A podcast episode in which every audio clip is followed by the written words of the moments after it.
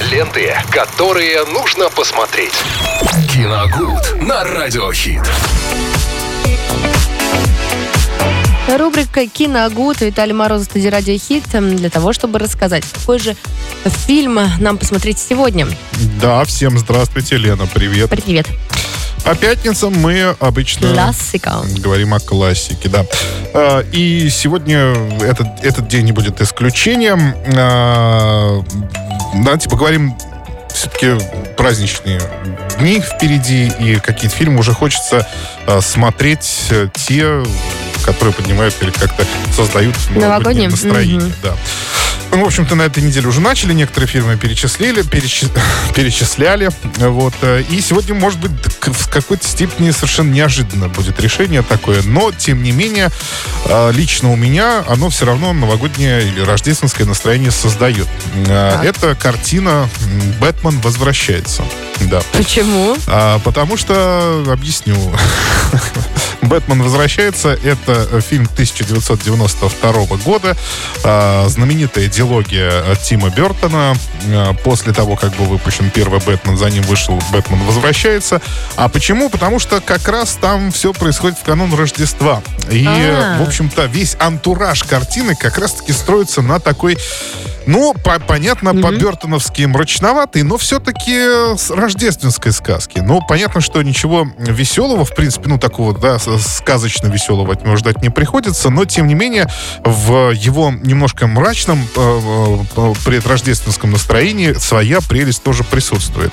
И вот эта картина наравне, когда-то очень давно, наравне с, э, с «Один дома», да, э, Криса Коламбуса, а вот как раз она стала одной из тех картин, которые, в общем-то, м, было принято как-то у меня смотреть э, аку- аккурат под Новый год. Вчера, кстати, я так и сделал. Потому что, во-первых, случайно наткнулся, думаю, о, надо будет еще раз пересмотреть. И, вы знаете, там вот эта атмосфера как раз-таки э, предновогодних праздников, где разворачиваются основные события, понятно, не самые тоже веселые, но все равно на это смотришь уже вот сейчас, э, особенно вот уже с высоты, так сказать, прожитых лет, действительно на как, как такую сказку. Даже где-то в какой-то степени мультяшную сказку, потому что некоторые декорации там были э, действительно нарисованы.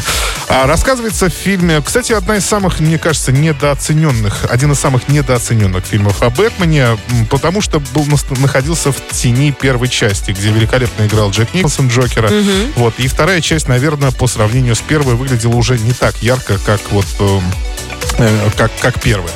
Вот. Но, э, во всяком случае, вот во второй части более глубинно этот процесс у Тима Бертона пошел. То есть э, он э, стал э, более глубоко копать и личность самого э, Брюса Уэйна, и его альтер-эго Бэтмена. Тут появились сразу несколько злодеев в исполнении Дэнни Девито, например, да, он играет пингвина здесь. Ага, э. Мишель Пайпер здесь великолепно, она играет женщину-кошку.